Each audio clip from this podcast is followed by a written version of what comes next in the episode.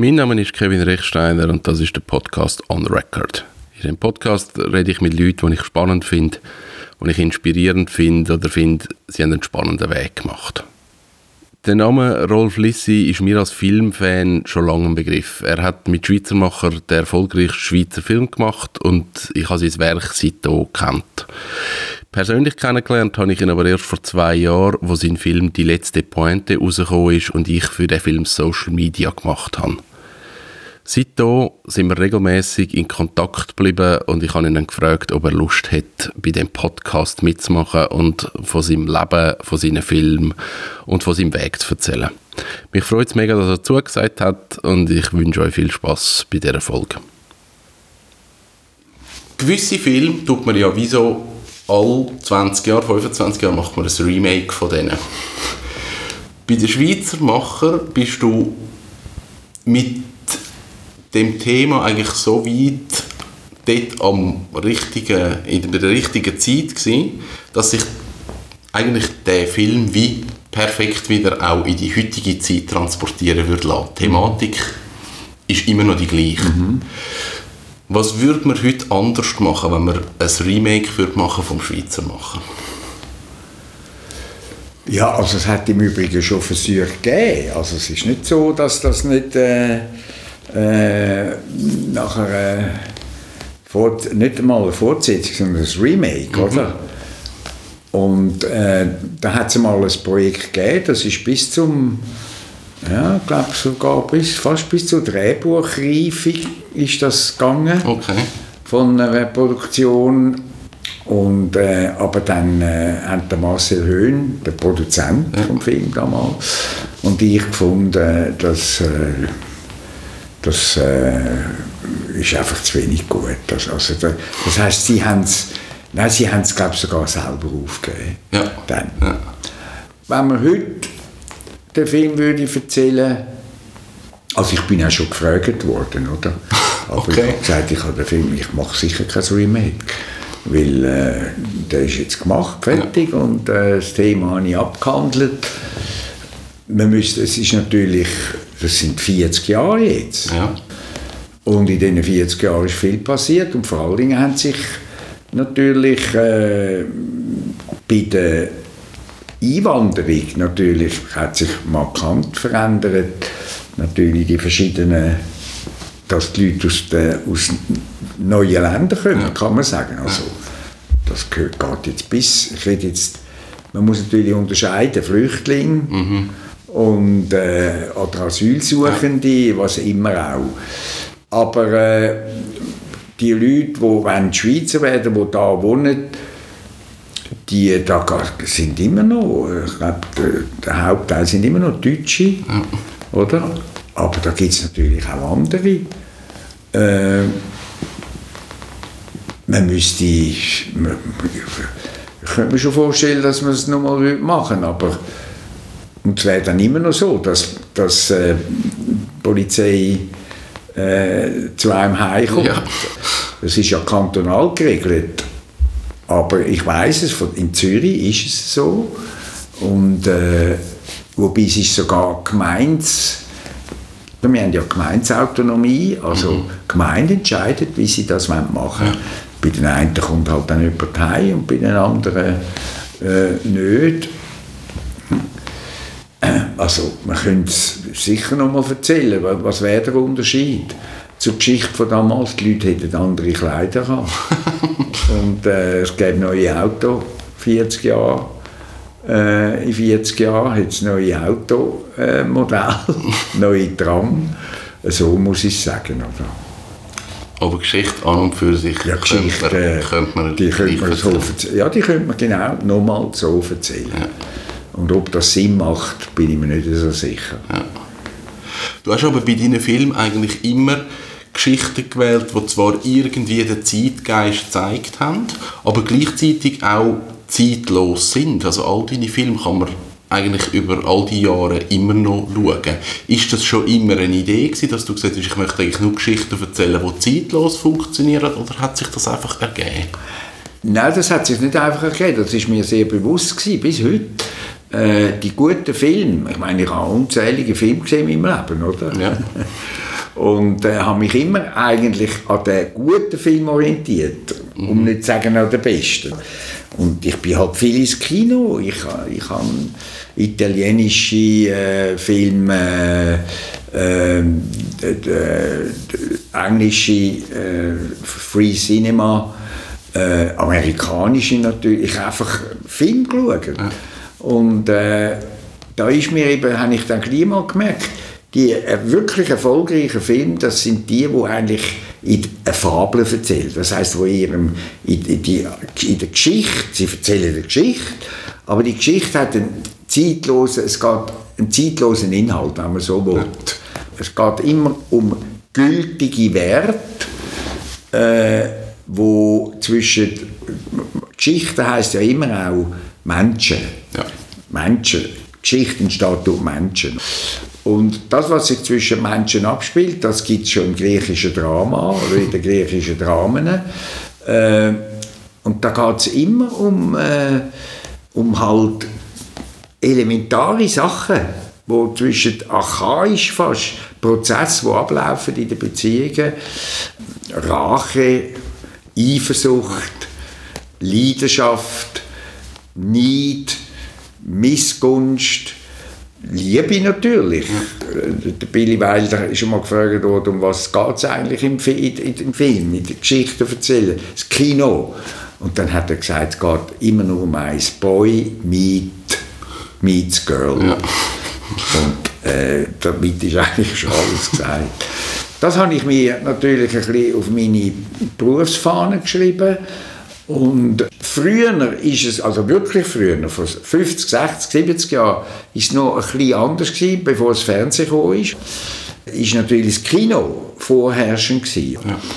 Und äh, da hat man natürlich vielleicht noch eher können Geschichten erzählen aus, ich sage jetzt, wo irgendwie etwas ist passiert, oder? Und mhm. jetzt machen wir da einen Film drauf. Aber heute ist das Fernsehen natürlich viel schneller in der Kommunikation und da haben die allgemeingültigen Geschichten und Themen eigentlich an Bedeutung gewonnen. Und das ist für mich klar gewesen, wenn man einen Kinofilm machen will, und das ist immer meine Ambition gewesen, dann äh, muss man zeitlos sein. Dann, weil, weil äh, die Leute haben das, was sie interessiert und die Aktualitäten, die haben sie am Fernsehen gesehen. Und das ist auch bewiesen worden. Es gibt immer wieder, es gibt immer noch Filme, wo irgendein aktuelles Ereignis aufgreifen, ein Kriminalfall ja. oder politische Skandal, oder? Und jetzt macht man das fürs Kino. Und die sind vielfach nicht so erfolgreich, ja. weil die Leute wollen Geschichten sehen, wo sie auch etwas angehen, wo sie eine Identifikationsmöglichkeit haben. Und das sind halt Geschichten, wo die allgemeingültigen Auseinandersetzungen zwischen Menschen erzählen. Mhm. Da gehört in dem Sinne der Schweizer Macher dazu, weil es ist vor der Gründung natürlich um Einbürgerung gegangen, das ist klar. Aber dahinter ist eigentlich das andere Thema gewesen, nämlich Identität. Mhm. Wer ist man? Ja. Wer sind wir? Wer, wer kann sich das Recht nicht sagen, wie wir sein müssen? Was ist ein Schweizer? Das kannst du übertragen. Was ist ein Deutscher? Was ist ein Franzose? Das gibt für jedes Land. Und äh, bei Teddy Bär, wo ich äh, eigentlich selber die, Hauptrolle gespielt habe als, als erfolgreicher Schweizer Film, der einen Oscar gewinnt, dort ist um den Erfolg gegangen. Wie geht man mit Erfolg um? Und was wird mit einem Menschen gemacht, der Erfolg hat? Das kann man übertragen auf die verschiedensten, auf alles, kann man das auf Beruf, auf was immer auch. Und, und äh, darum kann man damit auch dann ein breites Publikum erreichen, weil jeder irgendwo einen Ansatzpunkt findet, wo er kann sagen, ja, ja, genau so habe ich es auch erlebt. Ah, das ist, ja, ich kenne jemanden. Oder bei Leo Sonny ist es äh, die Scheinehe. Mhm. Das ist ja bis heute eigentlich ein Thema, dass man äh, jemanden heiratet, ein Mann eine Frau oder eine Frau ein Mann. Heute ist natürlich auch ein Mann ein Mann und eine Frau eine Frau. Also, wo der Partner heiratet, damit er da bleiben kann. Nicht, nicht aus Liebe. Ja. Und damit er, damit er im Land kann bleiben kann, einen Aufenthalt bekommt. Und da hat's halt, ist halt auch Missbrauch damit getrieben worden. Es sind ja nicht wenige Schweizer, die Ausländerinnen heiraten und umgekehrt.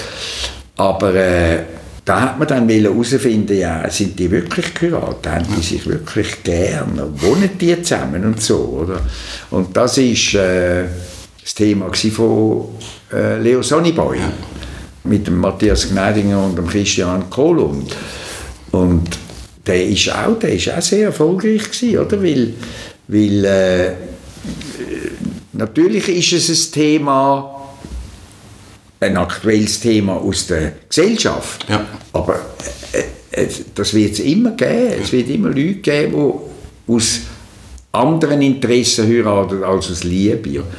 Und äh, so hat mich das, äh, so bin ich eigentlich geleitet worden bis jetzt zu meinem letzten Film, die letzte Pointe, wo ein Thema ist über die Angst vor Demenz. Und die Angst vor Demenz haben viele Menschen, wenn nicht alle. Ja. Wenn sie mal 50 sind, denkst du schon, wenn du irgendeinen Namen vergessen hast, jetzt fängt es an, oder? Ja, das ist einfach, äh, das ist einfach so. Und Sterbehilfe ist ein aktuelles Thema Ja. und ein kontroverses Thema in der Gesellschaft. Und jetzt muss man die Geschichte einfach natürlich so erzählen, dass es äh, die Leute dann auch interessiert. Ja. Also neben dem, was du fragst, neben der Zeitlosigkeit, geht es ja dann auch darum, wie sie erzählt ist. Und darum ist es eigentlich wurscht, was man erzählt. Es geht immer ums Wie. Und der Erfolg ist abhängig davon, wie ist eine Geschichte erzählt, nämlich so, dass die Leute das wollen sehen Ich habe ein bisschen, nein, ich habe deine Biografie eigentlich sehr, sehr intensiv angeschaut. Und mir ist so ein bisschen aufgefallen, es gibt so ein bisschen Parallelen zum Woody Allen. Ihr seid so etwa gleicher Jahrgang. Ja, da bist du nicht der Erste, der das feststellt. Das wäre jetzt gar meine Frage gewesen. Ähm, Schweizer Macher 1978 war so ein dein Durchbruch. Gewesen. Woody Allen 1977 mit Annie Hall, also der Stadtneurotiker. Euch verbindet auch so ein bisschen eine Liebe zum Jazz. Ich glaube, ihr erzählt auch ähnliche Geschichten. Aber dann, ich, dann ist meine Aussage nicht grundsätzlich falsch. Dann hörst du das nicht zum ersten Mal. Ja, gar nicht. Das ist, ist auch irgendwo naheliegend. Also, es ist amüsant, so etwas. Aber es hat mich selber natürlich, das habe ich ja dann selber gleich mal gemerkt, dass es da Parallelen gibt, oder? Abgesehen davon, dass er ein grosses Vorbild ist für mich.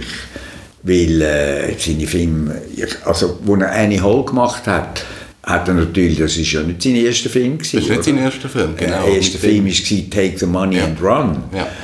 Äh, und dann hat er äh, viele Filme gemacht in Hollywood, wo, also das sind da, wo er, wo er, wo er äh, wie soll ich sagen, also Krieg und Frieden zum Beispiel, oder Everything You Wanted to Know About Sex and Were Afraid to Ask. Und äh, das sind ja so die, die ich will nicht sagen Klamaukig. Klamaukige Filme hat er nie gemacht. Aber die Actionfilme, also die mit Aufwand auch. Ja, ja. Und dann ist er zunehmend, ist er dann immer fokussierter worden auf New York und, und auf die, auf, auf be, wirklich Beziehungsgeschichten. Die sind bei ihm auch zeitlos. Nur der Unterschied ist, er hat natürlich in einer anderen Umgebung gelebt. Und Ja. um das habe ich ihn bis heute beneden. Er ist in, einer, äh, in Amerika und er hat von Anfang an, schon mit 16, äh, zwischen 16 und 20, wo er ja schon Text geschrieben hat und er hat und er ist auftreten als Stand-up-Comedian, hat, ist, ist er aufgefallen bei der, in New York, so in den Clubs, von, haben andere, also äh, haben dann Leute, die Manager, äh, Agenten sind auf ihn aufmerksam geworden, haben ihn dann unter ihre Fittich genommen. Und er ist eigentlich immer sehr supported gewesen. Ja. Oder? Es hat einfach Leute gegeben, von Anfang an, die an ihn geglaubt haben und die ihn gestützt haben und die ihn finanziert haben und wo etc. Also ich bin fast geneigt zu sagen, er hat fast eine geschützte Werkstatt gehabt. Und das ist bei mir natürlich nicht so gewesen, oder? Ich habe mich bei jedem Film immer wieder von neuem müssen beweisen Ja. und habe ein völlig anderes Echo gehabt, da in der Schweiz als der Woody Allen in, äh, in Amerika. Wobei, ich muss da das differenzieren. Mit dem Publikum habe ich nie ein Problem gehabt in der Schweiz. Nie. Aber weil in Amerika die Filme anders finanziert werden, nämlich durch Investoren, durch äh, grosse äh, Companies und äh, auch selbst von unabhängigen Produzenten sind immer Investoren dabei, weil es ist einfach ein riesiges Land. Wenn du 350 Millionen Leute hast, die die gleiche Sprache reden, dann kannst du dir auch davor ausrechnen, dass du mit einem Film ein grosses Publikum kannst erreichen kannst. Mit anderen Worten, das Business kann schwer einschenken, oder? Mhm. Und äh, das war bei ihm äh, der Fall gewesen, nicht nur in Amerika, sondern natürlich halt dann auch in Europa, ja. ist also überhaupt auf der ganzen Welt, ist der Woody, Woody Allen ein Brand geworden. Mhm. Und seine äh, Musik, äh, die, die er spielt, ist nicht ganz meine Musik. Ja. Er spielt ja Dixieland. Ja. Äh, und das ist alles wunderbar. Und ich habe mich immer für den moderneren Jazz äh, also mindestens die nächste Stufe wäre dann Swing gewesen. So hat es angefangen, aber dann irgendwann bin ich dann beim Bebop gelandet. Und also irgendwann, relativ früh, weißt du, so mit 16, 17, 18. Ah, okay. Ja, ja, da habe ich mich schon ein bisschen gelöst ja. vom New Orleans und vom Dixieland. Wir haben dem Glöckli Jazz gesagt. Okay. Die Jazzwelt hat sich, Musikwelt hat sich in zwei Lager geteilt. Die, die den alten Jazz gerne haben, haben und die, die den modernen Jazz gerne ja. hatten, oder? Also der Cool Jazz, der Bebop, oder? Das sind Parallelen natürlich, auch mit dem Unterschied, dass er natürlich selber ein, Act, ein, ein Akteur war. Mhm, ja. Er ist ein Akteur, ist ein Phänomen bis heute, wo auch geschrieben hat. Ja. Auf eine Art, mit einer Intensität, das habe ich nie angebracht. Bei mir ist Schreiben immer auch äh, ja, ein harter Prozess, oder? Und, ja. und, äh, und ich äh, bin halt dann nicht so gelandet wie er. Weißt du, er schreibt das Drehbuch und dann wird es verfilmt. Ja. Er hat sich nie müssen Gedanken machen ja, kommt das an, wenn es das oder so. Sondern er hat das Vertrauen gehabt mhm. von den Leuten um sich herum. Und das ist bis heute seine Produzenten, wo, und dann hat er seine Schwester und die ist dann auch Produzentin. Wo, also, verstehst du, das ist ja. ein Umfeld, ja. wo ich mir auch immer gewünscht hätte, aber das ist halt nicht so gewesen. Mhm. Und dann habe ich es halt auf meine Art müssen machen. Ja. Also, was ich so das Gefühl habe, ist, ist gerade beim Woody Allen eben nach Annie Hall, das war ein relativ erfolgreicher Film, gewesen, hat er auch Preise dafür bekommen. Du hast Schweizer Macher gemacht, du hast auch Preise dafür bekommen. Beim Woody Allen ist es nachher so, er hat nachher eigentlich einen Freipass gehabt. Eben, er hat die Unterstützung bekommen, er hat viel Gutwill bekommen, man hat ihn dann eigentlich gefördert. Und bei dir habe ich wirklich so das Gefühl, du, du hast nach, auch nach Schweizer Macher, der sehr erfolgreich war, es hat wahnsinnig viel Biss gebraucht und, und du bist auch belagert worden dort. Und, ja, und, also, ja, ist vielleicht ein bisschen übertrieben gesagt, aber, aber es ist nicht so, dass du nach Schweizer Macher, wo ein sehr erfolgreicher Film war, irgendwie etwas geschenkt bekommen hättest oder so. Null. Absolut nicht. Also, äh, Schweizer Macher war der erfolgreichste Film, Schweizer mhm. Film. Bis heute. Ja. Das ist ja schön, dass mir das widerfahren ist. Aber du musst wissen, ich sage das bis heute, in der Schweiz wird eben der Neid groß geschrieben. Ja. Der Neid, oder? Und das hat etwas mit der Kleinheit von unserem Land zu tun. Wenn du Erfolg hast bei uns, und das sagt nicht nur ich als Filmer, das können auch Musiker sagen, das können auch Schriftsteller sagen, Autoren, das können auch Theaterleute sagen, das können auch Schauspieler sagen. Wenn du Erfolg hast, bist du suspekt. Ja, weißt du, dann haben alle das Gefühl, die Leute, du nimmst ihnen etwas weg. Wir sind, das, äh, wir sind jetzt basisdemokratisches Land, die direkte Demokratie, die so hoch geehrt wird. Und, und bei uns ist, der, äh, wir, wir haben eine Konsenspolitik, mhm. man muss sich können einigen und äh, die Opposition ist auch in der Regierung, verstehst du, es ist immer, äh, und durch das Nivellieren, das Ausnivellieren, dass es allen passt, tust du das Niveau eben senken. Ja. Und dann ist es eben so, dass bei uns Mittelmäßigkeit ist, ist weit verbreitet. die Mediokrität in unserem Land, die grassiert, oder? Ja. Und Jetzt muss man sich das vorstellen, wenn du, ich rede jetzt von den Filmen, wo du machst einen Film, der nicht richtig ankommt bei den Leuten, dann, bist du, dann sind natürlich zuerst einmal die Leute schuld, nicht du. Ja. Und, und, und äh, also die Leute, das Publikum. Und dann gibt es vielleicht ein paar Kritiker, die dich hypen und die dich wahnsinnig finden, findet aber deine Filme finden kein Publikum. Und dann bist du so hin und her gerissen. Ja, wo, was ist jetzt für mich, wo gilt es jetzt? Ja an was, an was muss ich mich orientieren?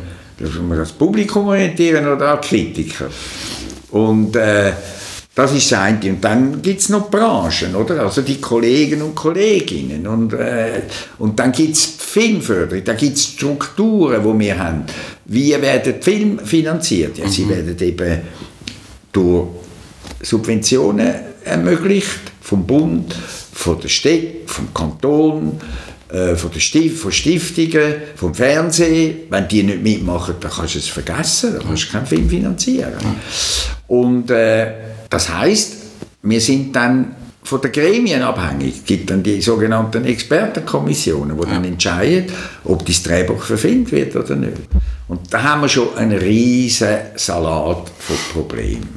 Weil jetzt, jetzt geht es darum, dass du die Drehbücher, dein Drehbuch musst vorlegen und dann schauen das äh, die fünf Leute an. Früher sind es ja mehr gewesen, früher sind es glaube sogar elf Leute in der Kommission. Okay. Der Gutachtungsausschuss, dann ist es abgegangen. Mittlerweile, also seit vielen Jahren sind es fünf Leute ja. oder fünf. Ja, man sich auf das geeinigt. Jetzt lesen die Gremienmitglieder das Drehbuch. Und da hat jeder seine Bilder mhm. im Kopf und, und, äh, und liest das dann, ja, und je nachdem, man für, für, für fähig ist zu fantasieren, äh, hat, macht er dann seine Meinung. Aber es hat jeder seine eigenen Bilder und keiner hat die Bilder im Kopf, die ich habe, ja. wo der Film muss machen. Ja. Und da damit fängt das ganze Problem an. Es gibt nichts Schweres als Drehbuchlektüre. Weil die Drehbuchlektüre, das ist, wenn du einen Roman liest, ist das der Roman, ist der Roman, mhm, fertig. Das ist das Produkt, ja. Oder? Und wenn ich ein Buch herausgebe, dann gehe ich zu einem Verleger, einem Verlag, und dann ist der Verleger dort, oder der Cheflektor, und dann liest er das Manuskript, und dann redest du auf Augenhöhe mit dem, mit dem Autor, beziehungsweise der Lektor mit dem, mit dem Autor, oder der Autor mit dem Lektor, und da kann man sich irgendwann schon einigen. Weil wenn dann der Lektor oder eben die Lektorin das Buch dann analysiert und äh, kritisiert und so, dann wissen beide, von was sie reden. Ja. Beim Drehbuch redest du über das Drehbuch, über den Text, ja. der da steht ja. auf dem Papier und nicht über den fertigen Film. Ja. Und das ist ein, ewiger Widerspruch, wo du nicht kannst aus der Welt schaffen kannst. Und darum bist du angewiesen auf Leute, die dir vertrauen, Leute, die dich glauben, Leute, die etwas wissen und verstehen über das Filmmachen. All diese Sachen. Und das macht es dann schwer, wenn du dann immer wieder abgelehnt wirst und immer wieder äh, musst dich rechtfertigen und immer wieder von neuem. Mhm. Natürlich gibt es bei denen in, den, in solchen Situationen auch Momente, wo der Input, den du bekommst, dir auch helfen kann. Ja. Das stimmt, aber nicht ausschließlich. Und so ist das eben ein Kampf. Entweder stehst du durch oder nicht. Oder? Weil du bist natürlich, wenn man dein Drehbuch dann kritisiert und wenn man sagt, das ist Kabis und so, ja, dann bist du krank, dann bist dann, ist, und wie gehst du mit dem um? Und das ist die Situation eben in der Schweiz. Die hat Woody Allen nie gehabt, in seinem ganzen Leben. und wo der Schweizer Macher an der Solothurner Filmtag gelaufen ist, da habe ich dann schon gesehen, dass viele Kolleginnen oder Kollegen das Gefühl haben, das ist jetzt der falsche Film, der so einen Erfolg hat. Weil, weißt du, das war im 79 gewesen, Solothurner Filmtag 79. Ja.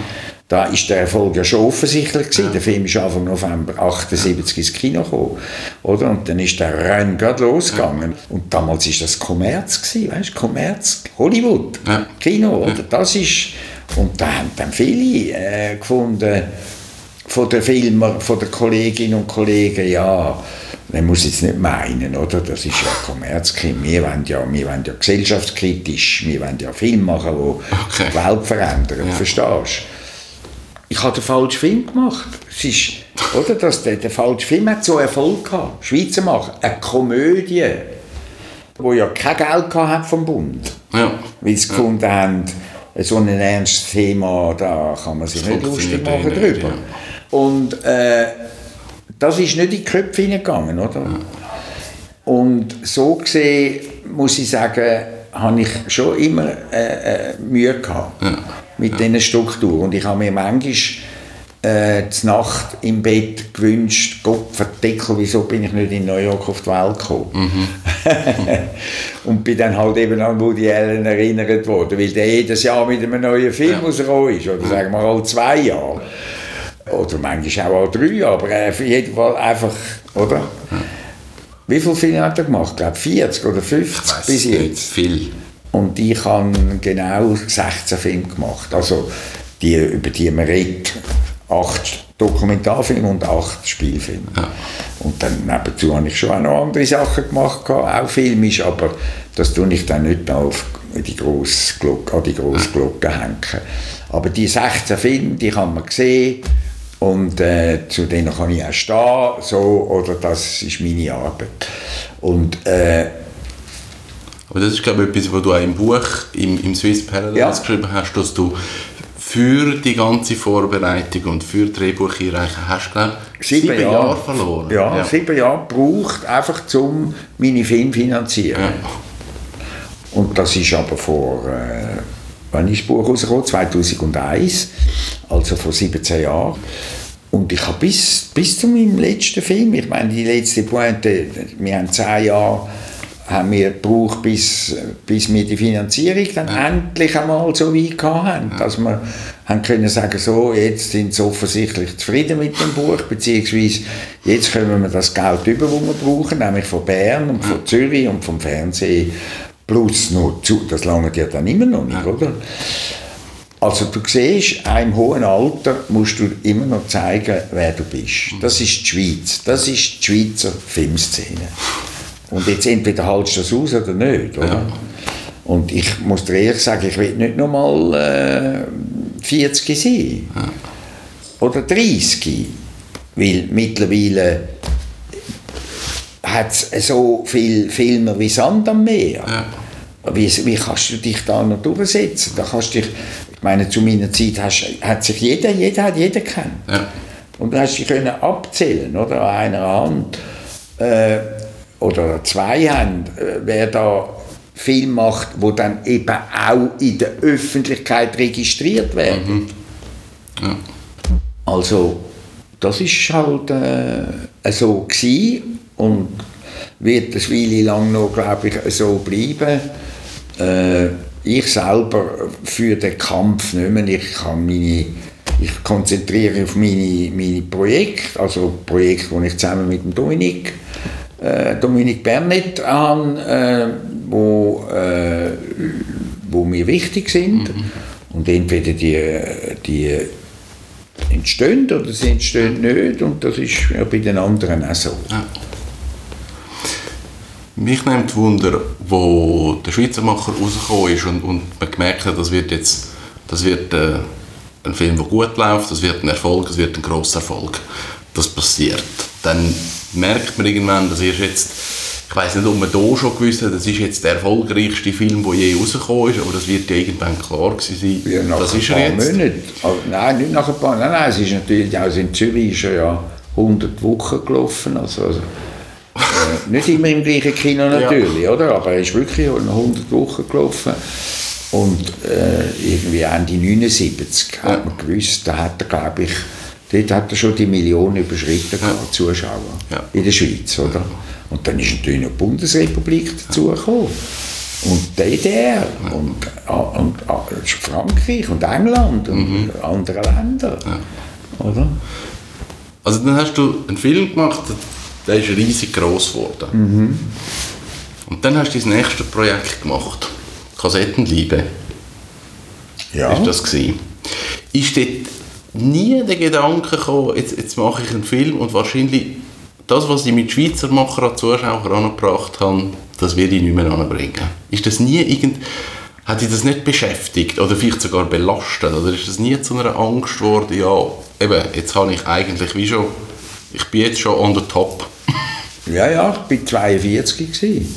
42 und habe den Film gemacht, das war der dritte Film gewesen, äh, in meiner kurzen, also nicht kurz, in meiner bis damaligen Laufbahn. Dritte Spielfilm ja, ich has auf der einen Seite ist das natürlich toll gewesen, aber in der Folge, das stimmt natürlich, habe ich dann schon überlegt, was mache ich jetzt? Mhm. Es hat damals schon Leute gegeben, die gefunden haben, jetzt muss Schweizer machen zwei machen, oder? ja, und das ist für mich nicht in Frage gekommen. Ich habe ein anderes Projekt gehabt, Marignano, ich habe einen Film über Marignano machen. Weißt du wirklich? Ich, was, warum habe ich einen Film über Marignano machen? Weil mich die Hodlerfiguren so fasziniert haben. Mhm. Es gibt das große Bild, ja. äh, der Rückzug von Marignano, vom Hodler, oder? Die, Im Landesmuseum, ja. oder? Das, die, ja. die, die Söldner, oder? Die Schweizer Söldner, die da in einem wahnsinnigen Kostüm, kann man ja fast sagen, äh, zurückgekommen sind, äh, zusammengeschlagen, kaputt äh, von Marignano und da denkt Erst einmal war das ein, Markstein in der Geschichte der Schweiz, die Niederlage. Und da habe ich gedacht, ja, da will ich einen Film, äh, richtig. Aber äh, irgendwann hat es dann auch mal ein Drehbuch gegeben. Aber äh, weißt, das hätte vielleicht wäre nicht ein Film gewesen, der vielleicht, ich weiß auch nicht, äh, 8, 9 Millionen Franken gekostet hätte. Mhm. Das war natürlich utopisch. Gewesen. Aber äh, ich habe mich dann schon wieder für etwas anderes interessiert und und hat dann äh, und dann hat natürlich die Frage gewesen, wieder ein Film mit dem Emil ja. und so ist es dann zu Kassettenliebe gekommen ja. was ist Kassettenliebe? Kassettenliebe ist nichts anderes als ein Remake von meinem ersten Spielfilm ja. und der erste Spielfilm den kann man nicht kaufen, den gibt's, ich habe eine DVD, aber äh, die äh, muss ich nicht zeigen. Das ist, der Film hat Eugen heißt Wohlgeboren, ist im 68 ins Kino gekommen, ist eine Schwarz-Weiß-Komödie gewesen, bescheiden, mit wenig Leuten gemacht, wir sind das fünfte äh, Equipe mit wenig Geld und haben das Thema Partnerwahl habe ich gewählt. Ja. Und damals ist das neu gewesen, da hat es nämlich ein Büro, also eine Agentur gegeben und äh, die hat Partnerwahl gemacht mit Computer. Ja. Selektron hat das geheißen. Mhm. Und das ist äh, dort an der Stockerstraße, ich glaube, das Büro gewesen. Und die haben also die Leute versucht mit Computer, da hast du Fragebogen ausfüllen wer du bist und alles, Z, und dann hat man das eingespiesen in den Computer und der hat dann eben eine Rechnung gemacht, wer könnte dir deine Interessen am nächsten kommen. Und das hat mich so fasziniert, dass ich dachte, das ist jetzt lustig, oder? Ja. Und habe dann äh, den Film gemacht. Ja.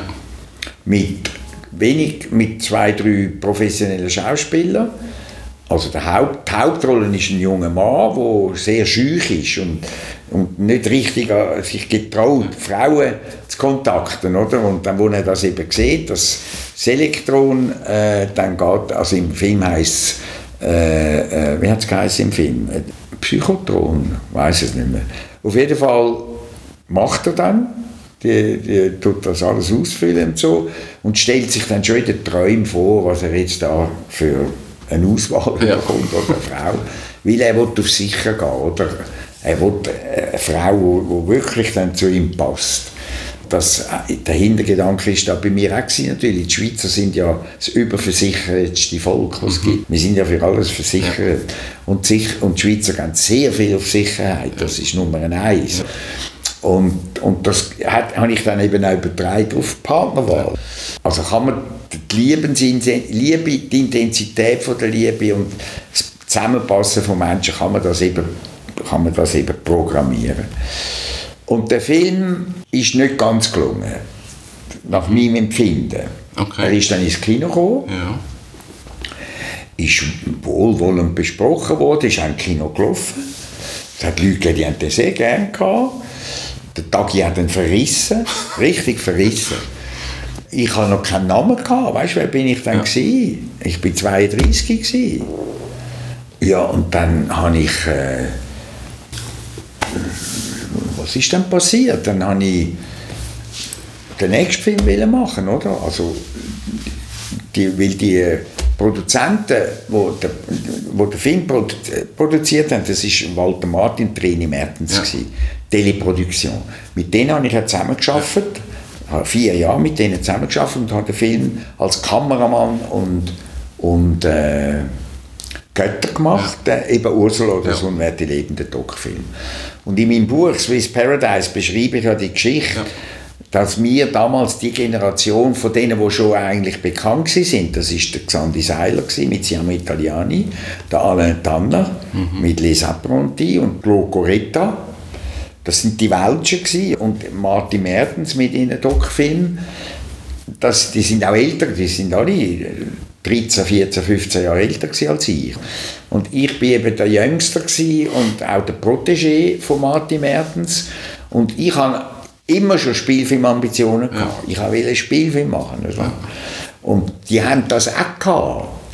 Und dann haben, habe ich, haben, wir, haben wir eben gesagt, ja, was könnte man nach Ursula oder so werden ja. leben, oder was machen wir jetzt? Und dann habe ich mit Martin Mertens, mit dem ich jeden Tag zusammen war, habe ich, äh, habe ich, das sind bekennende um nicht zu sagen militante Linke gewesen, oder? Mit, mit, also, haben, äh, haben den ganzen Kommunismus verehrt mhm. und so. Und von dem bin ich auch geprägt worden, ja. oder? Meine politische, ich sage jetzt mal, meine politische Bildung, in dem Sinne habe ich vom, von Walter Martin, okay. von der Leni Mertens bekommen. Äh, er war 13 Jahre älter, gewesen, Reni 15 Jahre. Und äh, ich bin daheim in einer sagen wir, apolitischen Familie aufgewachsen äh, und das ist für mich, ich habe das wie einen Schwamm aufgesogen. Was bin ich 28, als ich sie kennengelernt habe. Also, Spielfilm. Und dann habe ich, hat es damals, das war die Zeit, gewesen, wo es relativ immer wieder Episodenfilme gegeben hat. Die Franzosen haben Episodenfilme gemacht. Spielfilme, die ins Kino gekommen sind, aber Episoden von verschiedenen oh, okay. Regisseuren. Ja. Und die Italiener auch. Okay.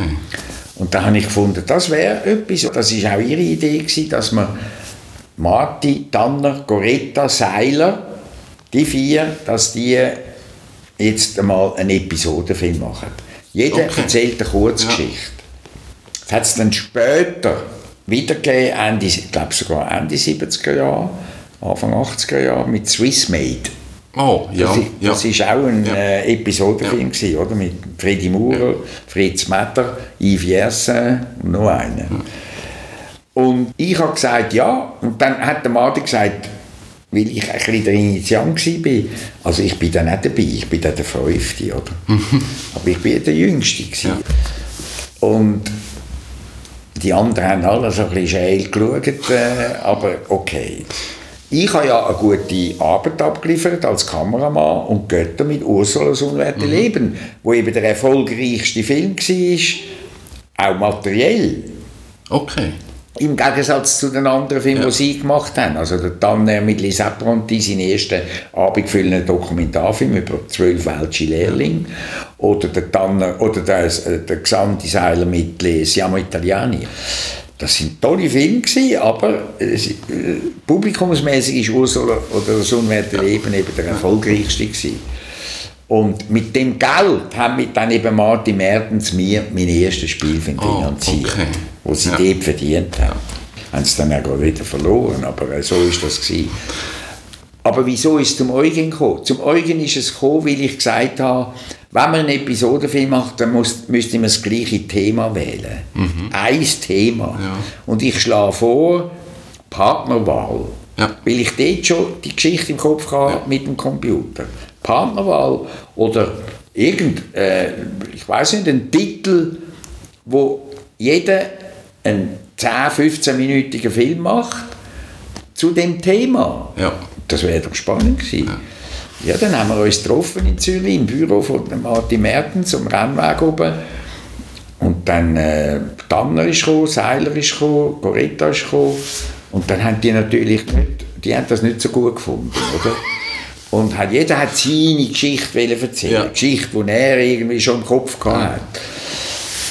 Und dann bei der zweiten Sitzung ist der Coretta und der Tanner schon nicht mehr gekommen. Okay. Und also es ist verlettert. Ja. Und hat, ist nichts aus geworden. Und dann haben Martin Mertens und ich beschlossen, dann machen wir halt aus meiner Kurzgeschichte einen langen Film. Und so habe ich dann das Drehbuch geschrieben. Zu Eugen heißt Wohlgeboren. Und den haben sie produziert. Und der Martin hat dort halt, äh, ja, er war ein bisschen erfahrener als ich. Und er hat selber eben auch Spielfilmambitionen gehabt, also hat er auch relativ viel reingeredet. Ja. Und ich, hab, ich bin jung, gewesen, ich bin, ich bin, ich, ja, ich habe gar keine Erfahrung gehabt, ich habe schon assistiert bei Spielfilmen, aber, äh, aber als Regieassistent, das habe ich schon gemacht gehabt. Ich habe ja dann, es ist ein bisschen Auseinandersetzung dann geworden. Und ich habe mich nicht immer können durchsetzen und habe dann halt manchmal auch Kompromiss müssen eingehen. Und so ist, und so ist dann auch der Film geworden. Und äh, ich bin nicht ganz happy geworden mit dem Film. Und, aber es, habe ich ihn eben gemacht. Und nachdem der Film gemacht war, haben wir uns getrennt. In Freundschaft. Oder? Ich wollte weiter Spielfilm machen Ja. und sie sind eigentlich beim, haben dann wollen, haben ihre gehabt. und dann haben wir uns Ende 68 getrennt. Ja. Und dort hatte ich schon die Idee, gehabt, dass ich dass die Geschichte von David Frankfurter verfilmen Das hat den Tag von Davos. Das habe ich seit dem 61 im Kopf gehabt. Okay. Weil dort hat es damals in der Sie und Er, damals hat es die Schweizer illustriert schon gegeben, aber eben auch noch die Sie und Er. Beide illustriert aus dem Ringehaus, oder? Ja. Und in der Sie und Er hat es eben äh, im 61, wo ich ja schon beim Film war, und zwar beim alten Schweizer Film, oder? Ich habe dort äh, im 61 habe ich Kameraassistent bin ich gsi im Film von Alfred Rasser, Demokrat Läppli. Ja. Und da war ein Artikel, gewesen, zwei Doppelseiten, ein Bericht über das Attentat von Davos, 25-jährige Jahrestag vom Attentat am 4. Februar 36, wo ein jüdischer Rabbinersohn ein, aus Kroatien, wo in Bern Medizin studiert hat, der deutsche Landesgruppenleiter der NSDAP in der Schweiz, Wilhelm Gustloff, verschossen hat in Davos eine heftige Geschichte und die habe ich dort zum ersten Mal gelesen. Da dachte ich, Potz, Donnerwetter, oder? Ich selber habe jüdische Wurzeln und meine Großeltern sind im Holocaust umgekommen, die Eltern von meiner Mutter. Und da hat mich immer, die Thematik hat mich begleitet, seit ich ähm, ein Bub bin. Ja. Und da habe ich gewusst, äh, das, wollte ich, das ist ein Film. Mhm. Es gibt praktisch noch keinen Film oder ganz wenig. Nein, praktisch keine. Also vom jungen Schweizer Film schon gar nicht, über die Zeit 33 bis 45. Es hat im alten Schweizer Film die letzte Chance gegeben, oder? Vom Leopold Lindberg. Berühmter Film. Dann hat es, also aus den 40er Jahren, oder? Dann hat es äh, äh, der 10. Mai in den 50er Jahren vom, vom Franz Schneider. Und dann hat es eine Dokumentarserie am Fernsehen von Werner Rings, «Die Schweiz im Krieg». Okay. Das war eine Serie, oder? Und sonst hat es eigentlich nichts gegeben. Und dann habe ich gefunden, man muss die Zeit eben auch filmisch auf die Leinwand bringen. Alle anderen Länder haben das gemacht. Alle. Deutschland, Polen, Jugoslawien, damals noch Ungarn, Tschechoslowakei. Die haben ihre, ihre, ihre Zeit, gut, die, Länder sind auch betroffen gewesen. Wir haben das Gefühl gehabt, weil wir verschont sind vom Krieg, da sagt das der ewige Friede da gewesen, aber da hat es natürlich, ich habe dann recherchiert für die Geschichte, Konfrontation, für die Frankfurter Geschichte. Und da bin ich, ich habe ich habe gefunden, man könnte ein Dutzend Spielfilme machen über das, was alles 33 bis 45 passiert ist. Ah, nicht lustig, ja. Dramen in der Schweiz. Im Zusammenhang mit dem Zweiten Weltkrieg. Oder? Und so habe ich dann, äh, wo wir uns getrennt haben, beschlossen, habe ein Exposé geschrieben, habe das ein bisschen umgeschickt, habe tatsächlich ein Geld bekommen, um das zu finanzieren, auch von der Migros. Und habe dann 69 das Drehbuch geschrieben. Also zuerst recherchiert natürlich, Ja. Ja. mit Ze- Zeitzeugen, die noch gelebt haben, geredet. Der David Frankfurter in Israel Mhm. besucht, der hat dort gelebt, weil er begnadigt worden ist bei Kriegsende im 45. Er hat ja 18 Jahre Zuchthaus bekommen, ist in Chur eingesessen, ist im 45 nach neun Jahren begnadigt worden und ist nach Israel. Und dort habe ich ihn besucht und habe das ganze Material zusammengebastelt und habe dann aus dem ein Drehbuch geschrieben. Und habe dann im Herbst 69, Spätsommer, das Drehbuch gehabt. Ja, und dann habe ich das eingereicht in Bern, weil äh, seit dem 69 hat man eben auch vom Bund Geld bekommen für Spielfilme. Ja. Weil vorher hat man nur für Dokumentarfilme Ah, Geld okay, bekommen. ja. Und der Tanner hat im 69 seinen Film gemacht, Charles Moreau Vif, seinen ersten Spielfilm. Und das war auch der erste Spielfilm, gewesen, der Geld hat von Bern. Okay. Da habe ich den eingegeben und dann haben sie das abgelehnt.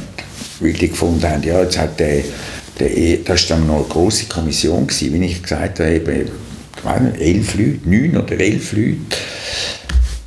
Und äh, jetzt äh, ist da der Lissi, der da die Komödie gemacht hat, oder, das Filmli da. Jetzt wollte er so einen Film machen, historisch, aufwendig, viele Schauspieler. Das mutet mir dem nicht zu. Also abgelehnt. Okay. Ja, und dann habe ich halt mich das Leben gleich müssen verdienen. Ich habe dann äh, Verschiedenes gemacht. Und im 73 habe ich für die Wochenschau gearbeitet, für die Schweizer Filmwochenschau, weil man hat dort können als freischaffender Filmer eigene Beiträge machen. Weil die Schweizer Filmwochenschau hat ein neues Konzept gehabt, auch eine neue Direktion, neue Leute. Und die haben nicht mehr Wochenschau gemacht, weil, seit, weil es im Fernsehen hat es Tagesschau gegeben. Dann ist die Wochenschau im Kino obsolet geworden. Ja. Aber sie haben immer noch Verträge gehabt mit dem Kino. Kino hat müssen vor einem Film einen Beitrag von der Wochenschau zeigen. Und dann habe ich im 73, ich habe das ganze Jahr, ich habe vier oder fünf Beiträge gemacht für die Schweizer Filmwochenschau als Freischaffende. Also du hast wie als Thema selber können wählen Als Thema kann ich selber wählen. Ich habe einen Film gemacht über die Stahlreiter vom Hauenstein. Dort haben sich jedes, jedes Jahr im Frühling, glaube ich, Töfffahrer getroffen, von der ganzen Schweiz. Oder Passhöchli vom Hauenstein. Okay. Hat es ein Restaurant, einen riesen Parkplatz und dort sind die Töfffahrer gekommen. Da habe ich gefunden, das ist doch ein gutes Sujet. Aber ich habe noch andere Sujets gemacht, über die Bauchlage des Säuglings oder äh, dreimal wahrhaft wehrhaft. Die, die, die kann man in, in, im YouTube kann man die, die, Okay. in der Wochenschau anschauen.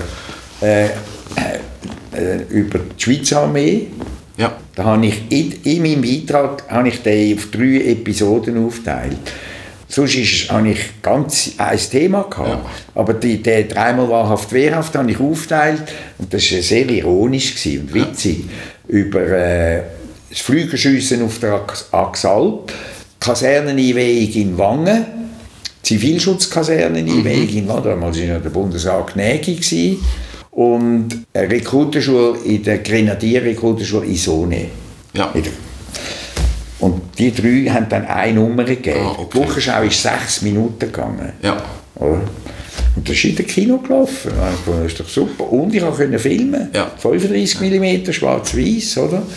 Und habe so auch Leute kennengelernt. Das war die Equipe von der Wochenschau. Die sind fest angestellt. Gewesen. Zwei Kameraleute Okay. und Tonleute. Ja. Oder? Und Götter. Also die sind in Genf. Gewesen. Und dann habe ich äh, nochmal einen Anlauf genommen und habe das Drehbuch nochmal mit meinem Regieassistent, vorgesehenen Regieassistent, Georges Janet und Götter, äh, habe ich dann noch, nochmal das Drehbuch umgearbeitet und haben es wieder eingereicht. Ja. Im 73. Und dann hat sie es wieder abgelehnt. Und dann habe ich aber schon Mitarbeiter, die Equipe zusammengestellt. gehabt. Ich habe schon Schauspieler castet und engagiert. Okay. Oder? Und, dann hat er schon, und ich habe keine Lust mehr gehabt. Ich habe wirklich gesagt, nein, jetzt, ist, jetzt mag ich nicht mehr. Ja, nun, dann ist es halt. Dann hat der Georges Janet, dank ihm, er hat dann gesagt, nein, komm, jetzt schreiben wir einen Wiedererwägungsantrag. Weil es gibt schon Verträge und wenn wir den Film nicht machen können, dann gibt es die arbeitslosen Techniker, oder? Dann müssen wir das absagen. Das geht einfach nicht. Und das, der, der, im Dezember ist, ist unsere Eingabe abgelehnt worden. Ja. Und wir haben gewusst, wir können es wieder eingeben für einen Wiedererwägungsantrag. Und den haben wir zwischen Weihnachten und Neujahr geschrieben. Der Schorsch und ich. Und haben dann den Wiedererwägungsantrag eingereicht. Ja. Dann, und das habe ich nicht erwartet, gehabt, haben sie dann, glaube im Jahr, Ende Januar entschieden, ja, sie geben die 300'000 Franken. Es ist um 300'000 Franken Ja. gegangen. Den Rest vom Geld hatte ich. Gehabt. Fernsehen und einen privaten Geldgeber. Ja. Das war auch noch ein Grund, gewesen, warum wir gesagt haben, wir brauchen das Berner Geld. Wir haben schon Geld, Ja, aber es ist schon, es ist schon Basis da. so ist es. Ja. Haben es dann gnädig Ja gesagt und ich habe schon gar keine Lust mehr, den Film zu machen. Oh, Ja. Aber jetzt haben wir es okay gehabt. Und dann haben wir halt den Film gemacht. Am 1. April war der erste Drehtag. gewesen. 1. April 1974 in Davos. Und dann habe ich den Film gemacht und der Film ist nachher sehr viele Festivals gelaufen. Ist an der Semaine de la Critique in Cannes gelaufen, im 75. Im Mai ist in Berlin in einer Spezialvorführung gelaufen, wo die französischen Filmkritiker ausgewählt haben, haben den Film ausgewählt, um ihn in Berlin zu zeigen, weil damals ist Berlin Nachgang gewesen, Ende Juni. ah, okay. Ja, ja, das war Nachgang. gewesen. Also, ich hatte einen grossen Prestigeerfolg gehabt und er ist im Kino gelaufen. Ja. Mitte Januar 1975 war die Premiere im Lötbar in Zürich. Und es war okay, es war kein grosser Publikumserfolg, weil es ist äh, nicht so ein einfacher Film Ja. aber ein eindrücklicher Film. Die ausländische Presse war begeistert. Gewesen. Und er ist, hat im Oscar-Rennen mitgemacht, ist einfach nicht auf die Shortlist gekommen. oder? Liste gekommen. Aber es hat einen, einen englischen Verleih hat den Film genommen, Ja. Confrontation, und ein Amerikaner hat den Film genommen. Der Dan Talbot ist ein amerikanischer Kinobesitzer und Verleiher gewesen, New York Films, wo alle Tannenfilme im Verleih hat. Ja. Und der hat den Film in Gang gesehen und äh, hat gefunden, der will er zeigen. Ist der Film im Kino gelaufen in New York. Hat nicht, also ich hab, nicht- bin nicht reich geworden. Ich habe 1000 Dollar Garantie bekommen. Damals, oder? Aber er hat eine tolle Besprechung in der New York Times. Also, was wollte ich damit sagen? Jetzt habe ich einen, einen, einen, ein bisschen stärkeren Boden gehabt. Ja. Weil die Ablehnungen, die ich hatte, die zwei, die haben mir das nicht zugemutet. Ja. Das hat mir nachher einer gesagt vom Be Begutachtungsausschuss. Er hat gesagt, wir haben, wir haben dir das nicht zugemutet. Also. Und dann ist Schweizer Macher gekommen. Dann haben sie es wieder abgelehnt. Warum? Ja, jetzt hat er doch das Drama gemacht, Konfrontation. Jetzt will- kommt er mit einer Komödie. Ja. Also das geht ja nicht auf, oder? Ja. Und, äh, und dann noch Einbürgerung, ein ernstes Thema. Also, und die Fortsetzung ist bekannt. Das ist halt meine Geschichte. Ich kann jeder eine Geschichte erzählen. Jeder. Filmer jetzt da. Meine ist halt so. Und, und das Paradox ist ein bisschen, dann machst du den erfolgreichsten Film, aber es wird dir trotzdem nichts geschenkt. Nicht, dass ich das erwartet hätte, Ja. sondern ich habe einfach gefunden, oh, also ich meine, muss ich mich jedes Mal wieder von neuem beweisen. Und das ist halt eben, weil ich eben da gelebt habe oder lebe und nicht in New York. Dort wäre es anders gelaufen, mit Garantie. Woher hast du auch die Kraft genommen, um immer wieder zu sagen, mal, ich, ich mache es jetzt nochmal? Also man hat jetzt wie gehört, eben, es, du läufst immer wieder an Hürden an, man traut dir nicht zu. Und dann hast du den erfolgreichsten Film gemacht und du kommst immer noch, du kämpfst immer noch für alles. Was treibt dich an?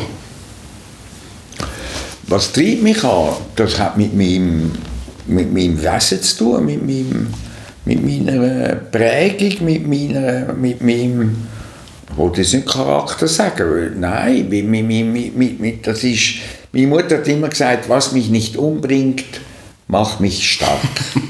Ja. Und das hatte ich auch im Kopf. Gehabt. Und hat dann auch so eine Trotzreaktion entwickelt. Ja gut, also, oder jetzt erst recht.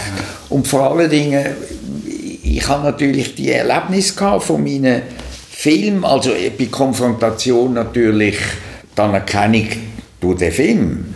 Ich meine, die Amerikaner, das, der, der Film hat ihnen Eindruck gemacht. Mhm. Weil es ist ja wirklich das erste Attentat gewesen, damals im 36 gegen einen Repräsent im Ausland, oder? Ja. Gegen einen Repräsentant von den Nazis. Äh, und eigentlich eine Geschichte, die vergessen gegangen ist. Ja. Oder? Weil nachher hat es zwar ein Kriegsschiff gegeben, nicht, nicht ein Kriegsschiff, ein Lazarettschiff, ein äh, KDF-Schiff, Kraft durch Freude von den Nazis, das hat Wilhelm Gustloff geheißen. Da haben Deutsche können auf dem Schiff, das war so ein Ferienschiff, okay. und das ist dann torpediert worden. Dann haben die Deutschen darüber einen Film gemacht. Ja. Ich glaube, Nacht fiel über Cuxhaven. Das ist in der, in der Ostsee torpediert worden von den, von den Russen. Ja. Und ist gesunken mit, ja. frag mich nicht, wie viele Deutsche an Bord. Und das hat eben Wilhelm Gustloff geheißen. Und der Wilhelm Gustloff hat eben, als er damals verschossen wurde, hat ihm der Hitler ein Staatsbegräbnis gemacht. Oh, in okay. äh, Schwerin. Ja. Das ist, der ist aus Me Mecklenburg-Vorpommern gekommen, oder? aus Schwerin, der Gustloff. Ist nach dem Ersten Weltkrieg nach Davos gekommen, darum hat er dort gelebt. Und da hat es auch Wochenschauaufnahmen gegeben. Und die habe ich ja im Film eingebaut. Ja. Und das war auch eindrücklich, gewesen, oder? das Vergleichen die Realität und die Fiktion, oder? weil ich habe ja mit Schauspielern gemacht. Aber die Geschichte war nicht bekannt. Gewesen. Auch in der Schweiz eigentlich, mhm. es ist jetzt viel Zeit vergangen. Oder? Und die habe ich so wieder, also, äh, wie gesagt, es ist eine von diesen Geschichten, wo ich dann immer gemeint habe, da müssen wir eben, es hat dann nachher schon noch Film gegeben, also Doc-Film hat es gegeben, die Erschießung des Landesverräters Ernst S. Mhm. Oder dann Es ist kalt in Brandenburg, da die Geschichte über den, den äh, Attent, den, den vermeintlich, er hat ja den Hitler umbringen, aber er hat es blöd angestellt. Der Maurice Bavot, oder? Das ist einer von den Opus Dei, so ein. Jungkatholik, der äh, der Hitler hat verschiessen, weil man Angst hatte, dass äh, er, er hat ja einen Friedenspakt, einen Stalin-Pakt gemacht, oder? Mhm. Und dann hat man gefunden, das, das ist der falsche, man muss gegen den Kommunismus sein, oder? Und äh, also der Doc-Film vom äh, Meyerberg und Dindo und Stürm. Dann hat es einen Spielfilm gegeben vom, vom äh, Markus Imhoff, «Das Boot ist voll». Mhm oder, wo noch Oscar nominiert war. Dann hat es von äh, Thomas Körfer «Glut» über einen Industriellen, der mit der deutschen Rüstungsindustrie schafft, oder? Weil man weiß ja, der Gotthardstunnel ist nicht gesprengt worden, damit die Achsenmächte haben können, weißt, Italien, ja. äh, Deutschland, das sind jede, das sind immer Güterzüge durchgefahren mit, mit Waffen, mit Soldaten mit, einfach durch die Schweiz durch. Oder? Das war Glut. Gewesen. Und sonst hat es dann nachher nicht mehr so viel gegeben. Also, ich muss jetzt gerade wieder studieren, was es noch für einen Film gegeben also Spielfilm fällt mir gar keiner mehr ein. Also das war einfach die Situation gewesen, nach, äh, wo ich halt dann immer wieder gefunden habe, äh, ich habe die Reaktionen vom Publikum im bei Konfrontation, da habe ich auswählen.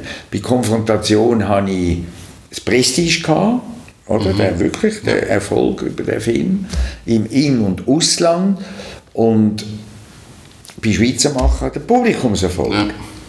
Und ich meine, wir sind ja damals auch an Premiere nach Deutschland gefahren.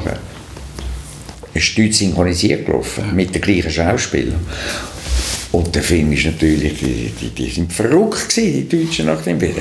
Über 900'000 Zuschauer gemacht in, in, der Bundesrepublik, damals. Oder?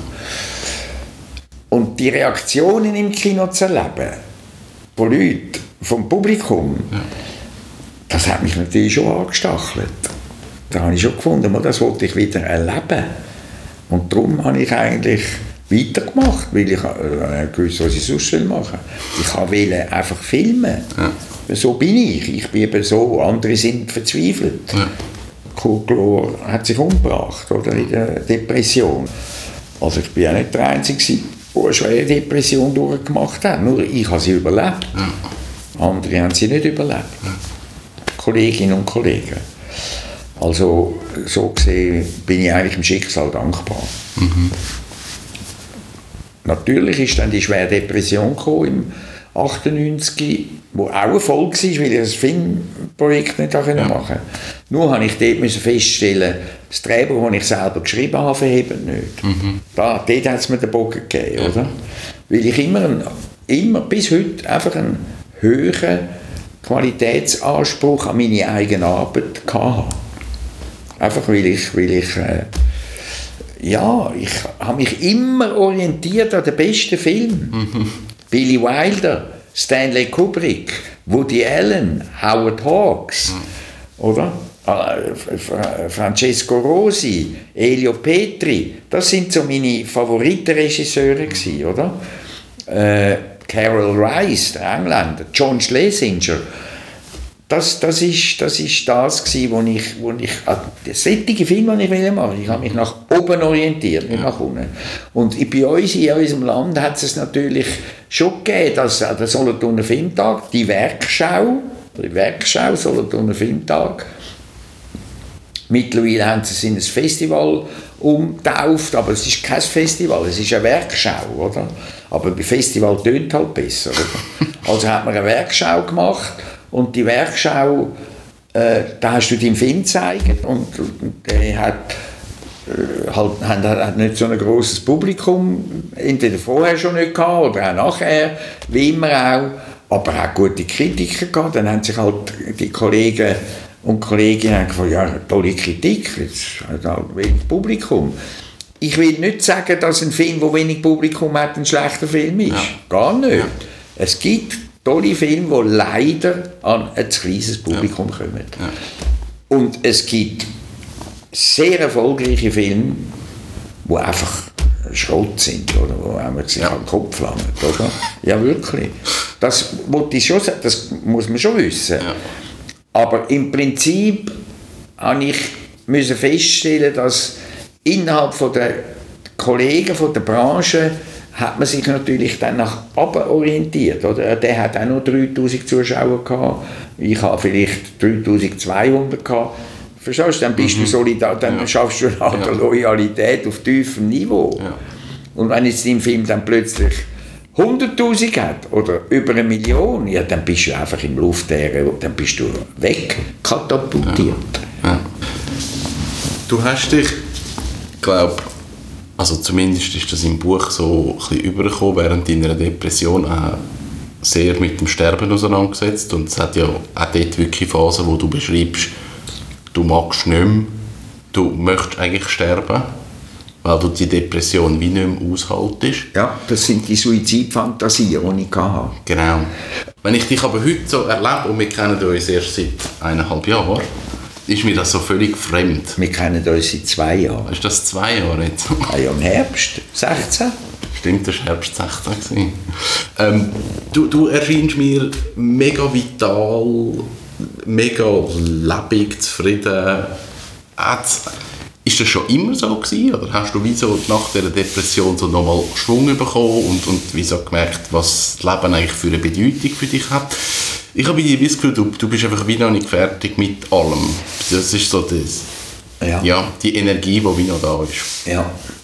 Als ich den Absturz hatte, im 98, am 15. Februar, vergiss ich nicht mehr, als ich das Drehbuch gelesen habe, Swiss Paradise, ja. und gesehen habe, das funktioniert nicht, ich kann den Film so nicht machen, wo wir im Sommer haben wollen machen, drehen. Mhm und bin ich in die Depression gefallen. Und ich habe Panik bekommen, weil ich kein Geld mehr hatte. Also kein Geld mehr. Ja, ich habe eigentlich nicht mehr ich bin ein bisschen am Rand von meiner Ersparnis gelaufen, weil die Gage, die ich bekommen habe für meinen letzten Spielfilm im 94, ein klarer Fall, der Krimi, äh, also nach einem Kriminalfall, die Zwalengeschichte, ja. Ähm, ja die habe ich aufgebraucht, gehabt, 94 oder 98 und ich habe gedacht, ja, jetzt, wenn ich den Film nicht machen kann, von was lebe ich denn? Ja. Und das hat mir derart gekehrt, dass ich einfach äh, abgestürzt bin und in die schwere Depression gefallen bin. Gut, jetzt muss ich die Depression, ich jetzt nicht lang und breit erklären, für das habe ich das Buch geschrieben. Buch. Genau. Aber äh, es war eine Höllenfahrt. Gewesen. Das ist es, eine Höllenfahrt. Und Anfang September 98 bin ich, oh Wunder, einfach wieder gesund worden. Nach ich bin zuerst drei Monate ambulant behandelt worden von meinem Psychiater und dann nach drei Monaten hat er gesagt, Herr Lissi, ich bin nicht Ihr Sterbehelfer, ich würde Ihnen empfehlen, in die Klinik zu gehen, ja. weil es hat einfach alles nichts genützt. Also an Medikament, oder?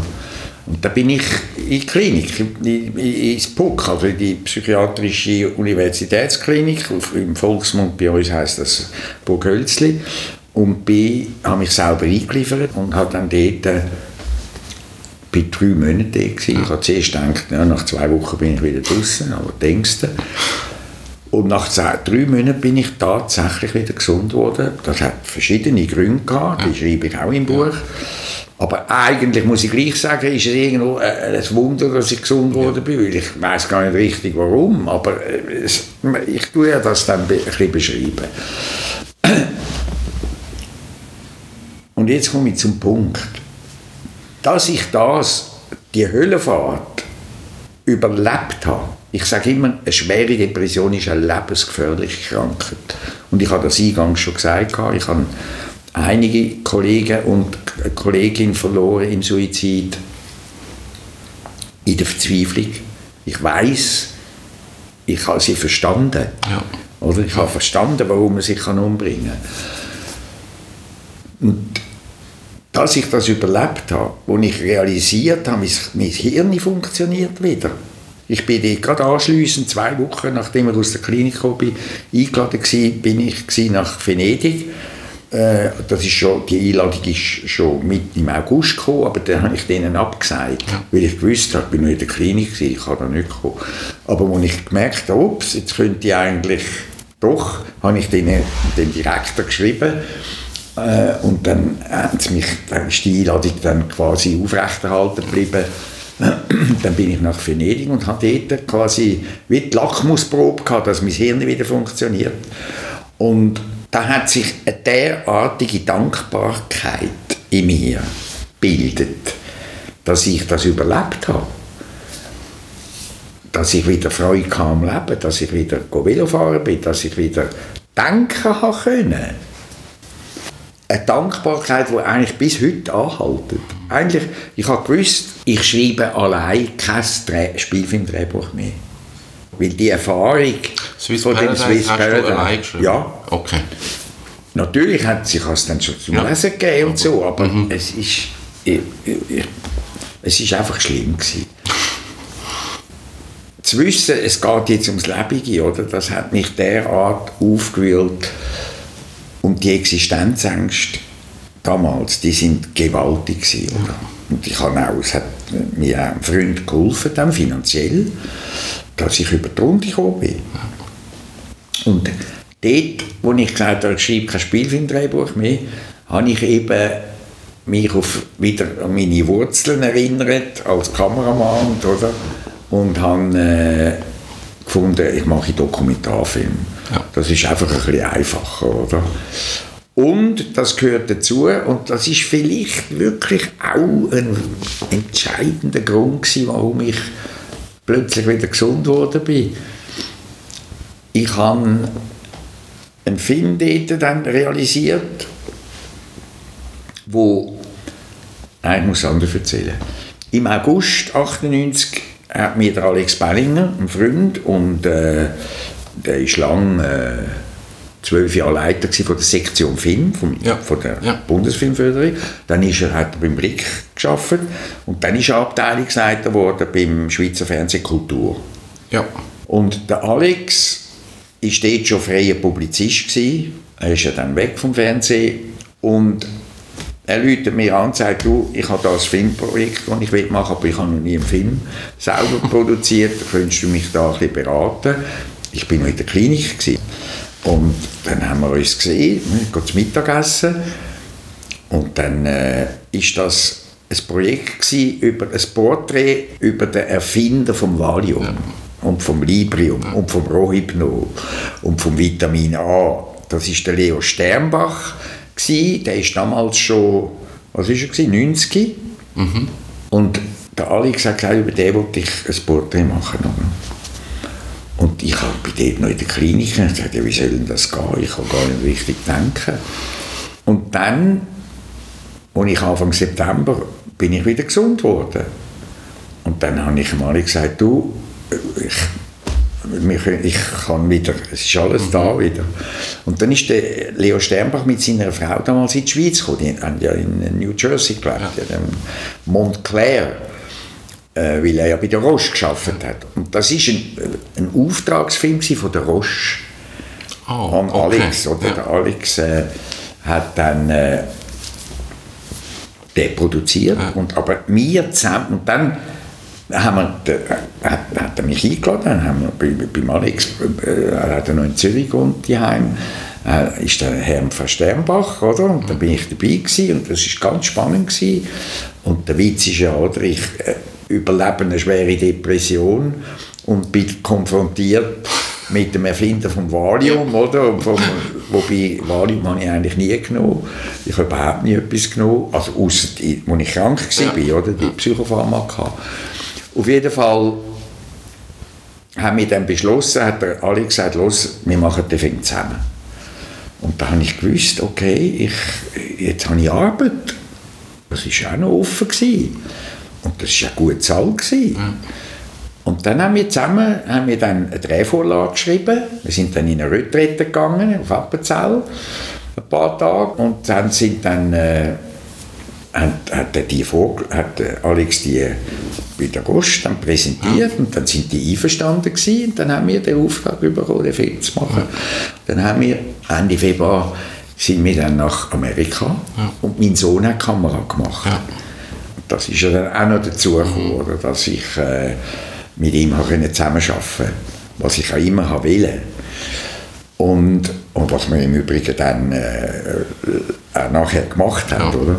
Also auf jeden Fall haben wir den Film gedreht und dann montiert äh, mit einem Rainer Trinkler und, und äh, es ist ein schönes Porträt geworden, ein halbstündiges Porträt, ist an der Solothurner Filmtag gelaufen ja. Und ich sage es jetzt einmal so, ich war wie gerettet gewesen, existenziell, ich konnte wieder können schnaufen mhm. und habe dann von dort weg nur noch Doc-Film gemacht bin dann auf den Stoff gestoßen, äh, Schreiben gegen den Tod. Mhm. Der Doc-Film über eine Briefschreiberin, wo mit einem zum Tod verurteilten in Texas korrespondiert. Und die Geschichte ist in einem Buch behandelt worden von der Margrit Sprecher. Die hat ein tolles Buch geschrieben. Das ist im 99 oder im 98 glaube ich, rausgekommen. Leben und Sterben im Todestrakt. Ja. Und zwar einfach über Livingston und, äh, und Huntsville. Mhm. Die, die Gefängnis in Texas, wo sie ein Buch, in dem Buch für die verschiedensten, sie hat einfach Gespräche geführt mit Richter, Ankläger, Verteidiger, Täter, äh, wo inhaftiert sind. Mhm. Und eben, es hat ein Kapitel gehabt, die guten Seelen. Das sind ja. die Briefschreiberinnen aus der Schweiz. Es gibt 300 Briefschreiberinnen, die korrespondieren mit, mit Gefangenen. Und das hat mich fasziniert. Und dann habe ich dort äh, das Projekt ausgeschafft mit meiner Ex-Frau, damals Ex-Frau äh, Dominique Grub. Und dann haben wir das äh, präsentiert, also eingereicht auch und haben dann Geld bekommen. Dann habe ich 2002 den Film gedreht. Ja. Und da hat dann auch wieder mein Sohn Kamera gemacht und Rosmarie Schneider hat dann das produziert. Ja. Äh, Rosmarie Schneider ist Doc-Filmproduzentin wo ich kennt, was sie die Schweizer machen, oder? Dort war sie Produktionsassistentin damals, hat dann aber dann später eine eigene Produktionsfirma aufgetan und hat einen schönen Doc-Film von Valodoiber realisiert und eben meine mit «Der Schreiben gegen den Tod» und dann alle die folgenden Filme.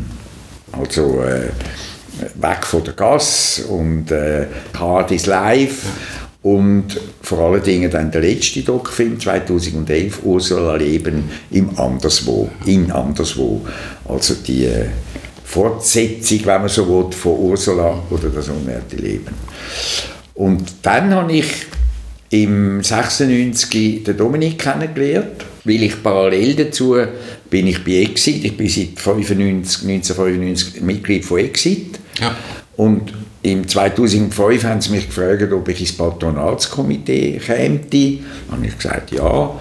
Und da bin ich an so Retrette gegangen. Einmal im Jahr gibt es so eine Freitag-Samstag-Zusammenkunft von Vorstand und Geschäftsleitung.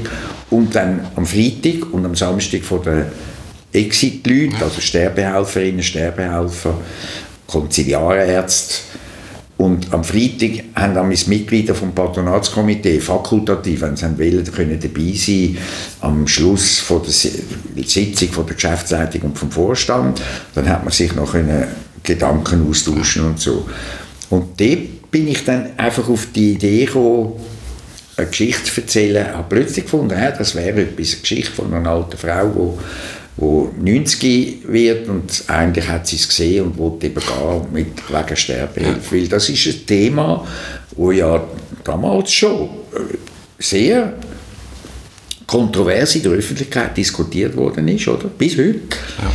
Ja. Das wird auch immer so sein, weil es geht um die Frage, dürfen wir Sterbehilfe beanspruchen oder nicht. Und da scheiden sich die Geister. Und äh, weil ich einer bin von denen, der sagt, äh, natürlich dürfen wir Sterbehilfe beanspruchen, wenn man nicht mehr leben kann ja. und nicht mehr leben will.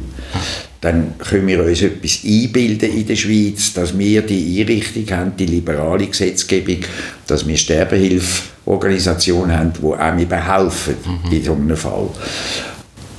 Dann habe ich... Äh, die Idee gehabt, hat das einem Freund gesagt. Ich habe gesagt, ich habe da ein Exposé geschrieben, Skizzen, die Familiengeschichte, die ich ja. erzählen aber ich mache, ich schaffe, ich weiß es, ich schaffe es nicht allein, das. Drehbuch zu schreiben.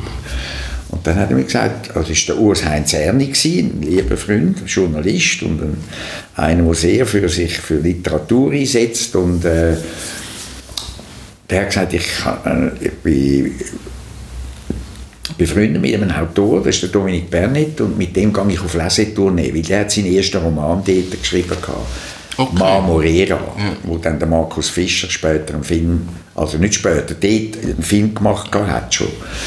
Und äh, dann haben wir uns, hat er uns zusammengebracht und dann habe ich ihm das vorgeschlagen. Oder? Er sagte, mal, das würde ihn interessieren. Er hat dort schon die Drehbücher von Hunkeler geschrieben. Ja. Und eben seinen ersten Roman Mamorera. Und dann hat die Drehbucharbeit die gemeinsame angefangen und dann, so bin ich eigentlich, äh, ich will jetzt nicht sagen wie die Jungfrau zum Kind, aber so bin ich wieder zu einem Spielfilm mhm. gekommen, dank der Zusammenarbeit mit dem Dominik. Und äh, da schaffen wir eigentlich weiter. Wir haben zwei neue Projekte im Kopf. Nicht nur im Kopf, nein, nein, auf dem Papier. Da gibt es ein Drehbuch und dann äh, eine, eine Verfilmung von seinem Roman äh, Das Gesicht, mhm. sein letzter Roman. Eine Geschichte, die sich im 18. Jahrhundert in Zürich abspielt, mit Johann Kasper Lavater als Hauptfigur. Äh, da haben wir ein Treatment, oder? Und da geht es darum, dass wir jetzt schauen wollen, ob man einen Produzent findet und äh, ja, also es wäre dann ein Kinofilm wieder. Schau, ich bin ein neugieriger Mensch geblieben. Ich sage geblieben, weil viele verlieren ihre Neugier mit zunehmendem Altwerden. Äh, es gibt sowieso nur in dem Alter nur noch etwas, was zählt, das ist Gesundheit. Alles andere kann man vergessen. Oder?